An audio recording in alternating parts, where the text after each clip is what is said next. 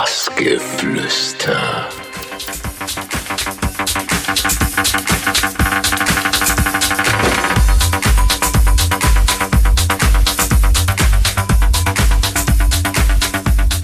Hi, ich bin Sepp Hi, ich bin Volker. und wir sind Raumakustik und ihr hört jetzt Bassgeflüster.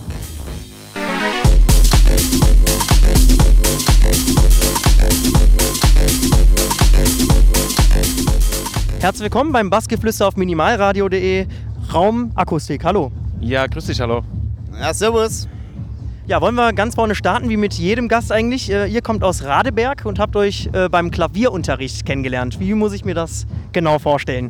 Ja, das klingt jetzt komisch, aber es war tatsächlich so, dass wir äh, getrennt voneinander dieselben Instrumente uns gekauft hatten.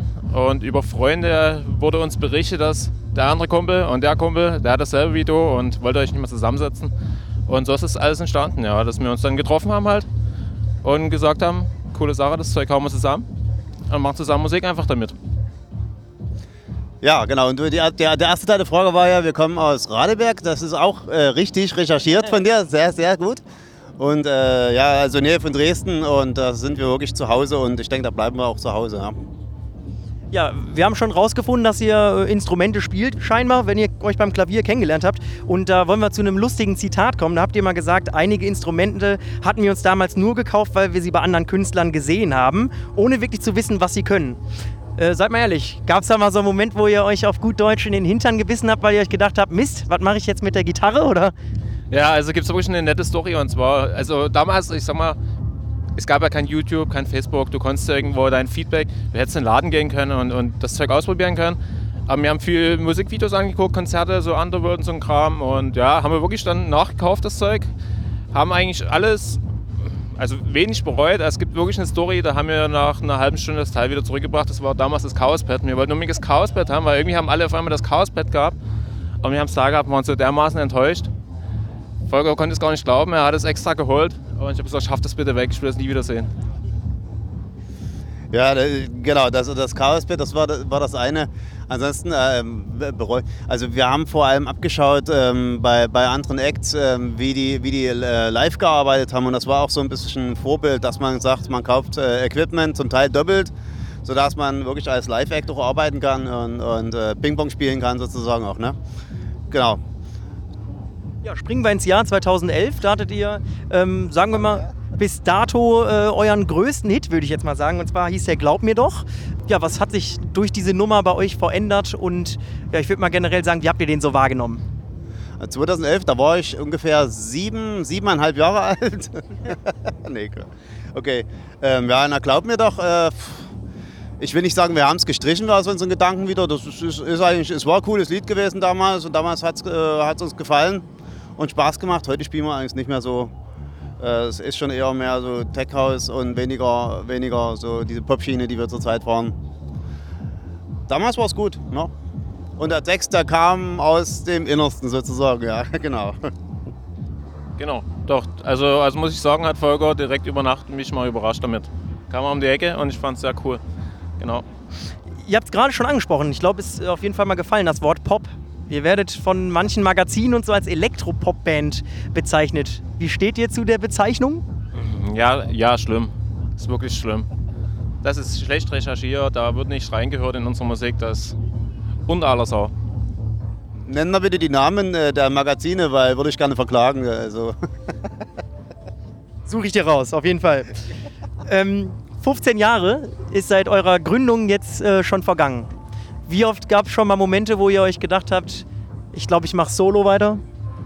Der Moment Solo weitermachen eigentlich noch nie, weil wir sind, also, ja, ich, ich bin verheiratet und aber mit, also ich bin zweimal verheiratet. Also das, das schweißt zusammen einfach.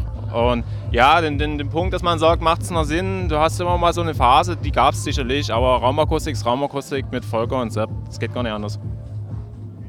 Ja, ja, ne, genau, stimme ich zu. Ich wollte gerade sagen, wir sind, sind halt gute Freunde. Also selbst wenn es mit Musik nicht wäre, wären wir gut befreundet. Von daher alles, alles gut. Ne? Und dass das schon so lange ist, also das, das ist schön, dass du das nochmal so mit erwähnst. Das ist Wahnsinn, ne? das ist Wahnsinn.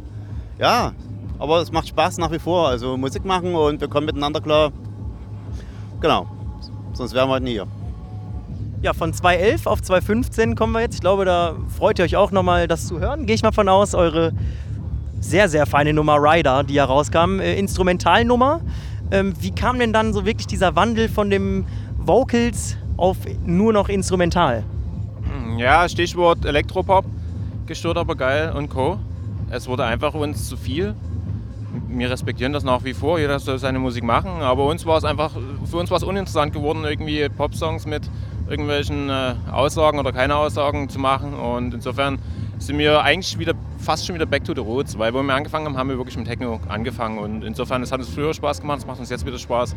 Ist eigentlich wieder ja, zurück zu den Wurzeln auf jeden Fall.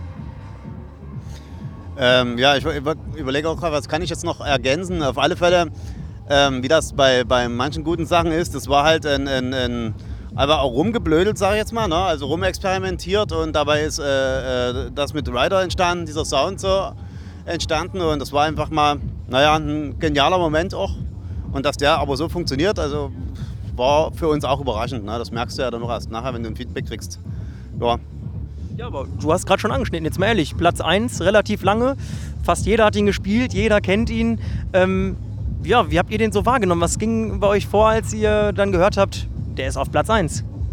Also ich, ich weiß ganz genau noch, wie es war. Das war ein 13. Mai. Ich war mit meiner Familie auf dem Ententeich. Wir sind hier, wie heißt das gleich? Ruderboot? Ruderboot, genau, Ruderboot gefahren und ich krieg von unserem Management äh, direkt eine SMS, ich sollte mal bitte nachgucken, wo heute Reiter ist. Und ja, ich habe kurz geschrien vor Freude. Meine Frau hat die Augen verleiert, ne? wie es so ist halt. Genau, so war's. Und dann habe ich vorgeschrieben, er soll auch mal gucken, was hier los ist. Ja, war super, war wirklich Gänsehaut, doch. Es war ja auch schon einfach geil, dass ähm, Jamie Jones daran an dem Ding so ein Interesse hatte, das überhaupt zu machen. Also schon das war ja ein, ein Ritterschlag, kannst du sagen. Ne? Das ist ja nach wie vor ein, ein richtig geiles Gefühl auch noch.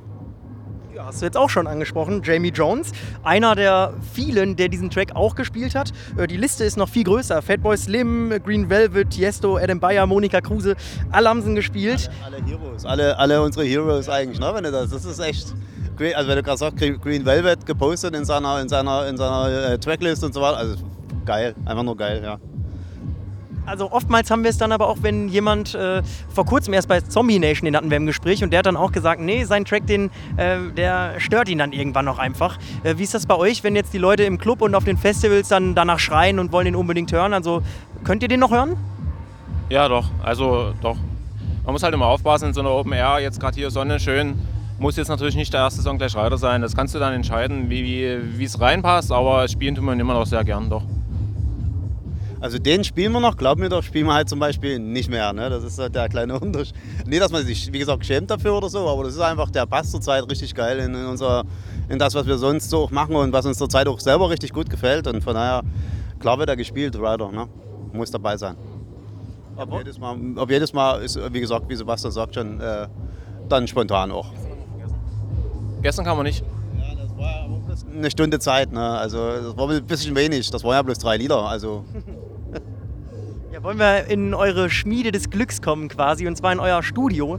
Ähm, wie ist dann die Aufgabenverteilung, wenn ihr euch an solche Nummern dann ransetzt? Also wir sind äh, in, beim Produzieren sind wir, sind wir ziemlich getrennt eigentlich immer im Studio und jeder macht so für sich seine Baustellen. Das liegt einfach daran, es kommt eher von mir, muss ich zugeben, weil die Stimmung ist nicht jeden Tag die gleiche und der eine hat eine gute Laune, der andere ist so ein bisschen traurig, keine Ahnung, gestresst, keine Ahnung. Insofern ähm, da die Atmosphäre reinzufangen und daraus eine Musik zu machen, habe ich für mich entwickelt, alleine zu sein im Studio. Wir sind aber beim, beim Finishen von Liedern sind wir doch dann zusammen dran und tun halt nochmal hier und da zusammen gucken, was man ändern könnte. Genau. Ja, kann ich so viel mehr gar nicht ergänzen. Also es ist finde ich von den Tracks, wie Sebastian sagt, zusammen und ähm, manche Ideen auch zusammen und äh, man hört sich natürlich die Sachen auch gegenseitig an und sagt ja weiter oder nicht weiter. Also man hat auch ein paar Leute, die, die gegenhören und ja, eigentlich ganz, ganz relaxed. Das hört sich harmonisch an, auf jeden Fall. Ähm, ja, ihr produziert nicht nur gute Nummern, sondern ihr remixt auch. Äh, beispielsweise ähm, für Moby und Jean-Michel Jarret. Ich hoffe, ich spreche den richtig aus. Jean-Michel Jarre, oder? Jean? Ja, genau. Ja, äh, was, was, was, reizt euch denn mehr? Also wirklich dann einen Remix, einen fetten zu machen oder äh, tatsächlich zu sagen, eine eigene Nummer schrauben? Also ich schraube lieber eigene Nummern. Aber was mir gefällt, ist halt, wenn du aus einem anderen Genre irgendwie ein Lied mixen, neu mixen musst. Das gefällt mir. Wir haben ja viele Anfragen so von so Tech-House-Nummern, die eigentlich so klingen wie unser Style. Dann stehst du immer da, was willst du draus machen? Ja, oder hast halt so komplett minimale Lieder, wo, wo man eigentlich wieder ein neues Lied produziert beim Remix. Das macht weniger Spaß also mir und also mit äh, gerade Mobi und so, das war echt eine interessante Geschichte auf jeden Fall. Ja, kann ich nur zustimmen, absolut.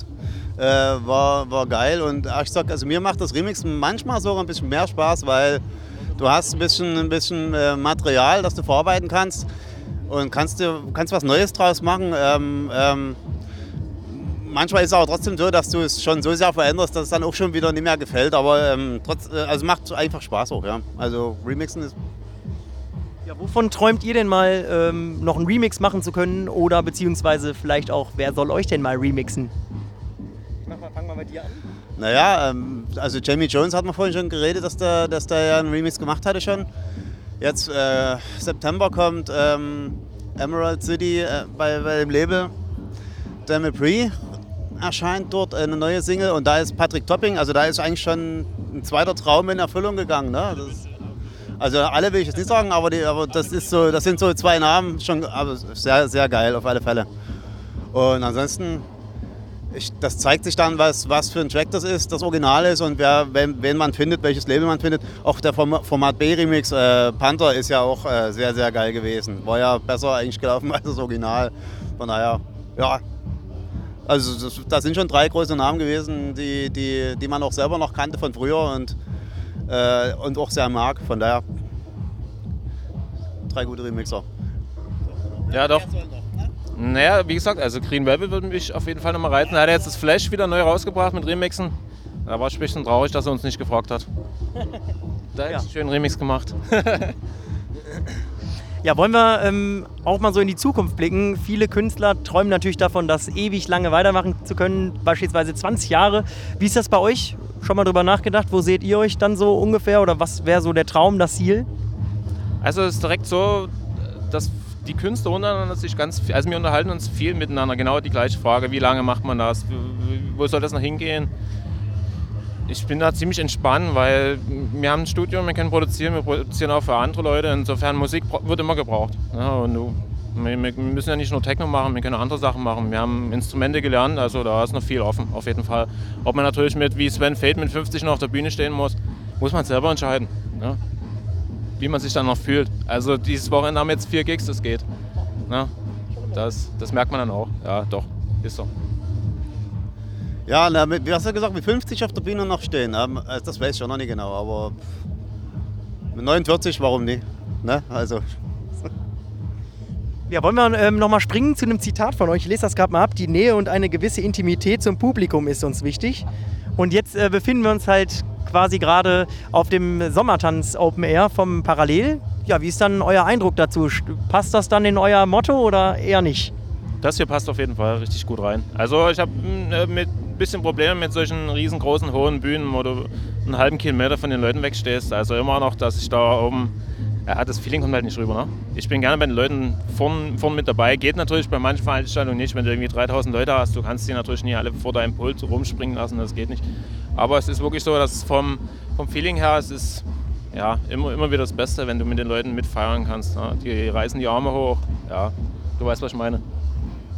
Ja, auf alle Fälle ergänzen kann ich noch sagen, gut ist immer, wenn du ein, ein, Feedback spürst und wenn du so weit weg bist, dass du es gar nicht mehr merkst oder auch gar nicht mehr wahrnimmst, dann äh, ja, geht schon was verloren. Also es macht schon eigentlich wirklich am meisten Spaß immer dann, wenn du merkst, die Leute gehen mit oder halt auch nicht. Ne? Das ist dann halt auch eine Reaktion, die gehört auch mit dazu. Ne? Aber das sind eigentlich immer die besten Sachen gewesen, wenn wir bis jetzt gespielt haben. Ja. Ja, dann kommen wir zur abschließenden Frage in die Zukunft. Äh, was steht im Bereich äh, der Gigs und Releases dann so bei euch an? Wo kann man sich drauf freuen? Auf alle Fälle im September kommt unsere neue Single, diese Dimmer Bray, mit Patrick Tobbinger und Jay Kirmes äh, Remix. Freuen wir uns sehr drauf. Das Support bis jetzt ist riesig schon wieder, also ein Haufen Anfragen drauf. Dann im Oktober kommt noch eine neue Nummer von uns, die wird seit langem mal wieder melodiös. Das ist wieder eigentlich so eine Spaßnummer ohne Gesang, aber mal gucken, wie die wird. Es ist natürlich gewöhnungsbedürftig, aber egal, man muss mal eine Ecke, mal eine Ecke haben und eine Kante. Genau, ja. Nach wie vor Gigs quer durch die Republik. Da kommt noch einiges, ja. Ist noch im Gespräch, ein paar, paar weitere Reisen. Müssen wir gucken, was kommt. Ja, wir freuen uns auf jeden Fall. Hat der Kollege noch was vergessen? Nee, ich glaube, war, war alles gut gesagt, ja. Sehr schön. Und grammatikalisch richtig, ja. Sehr schön. Gut, dann bedanke ich mich an der Stelle, dass ihr ähm, die Zeit hattet, hier auf dem Sommertanz Open Air das Interview zu führen und wünschen euch natürlich mit jeder weiteren Release und Gig genauso viel Erfolg wie bisher. Danke euch. Vielen Dank dir auch, ja. Super. Und Prost, nicht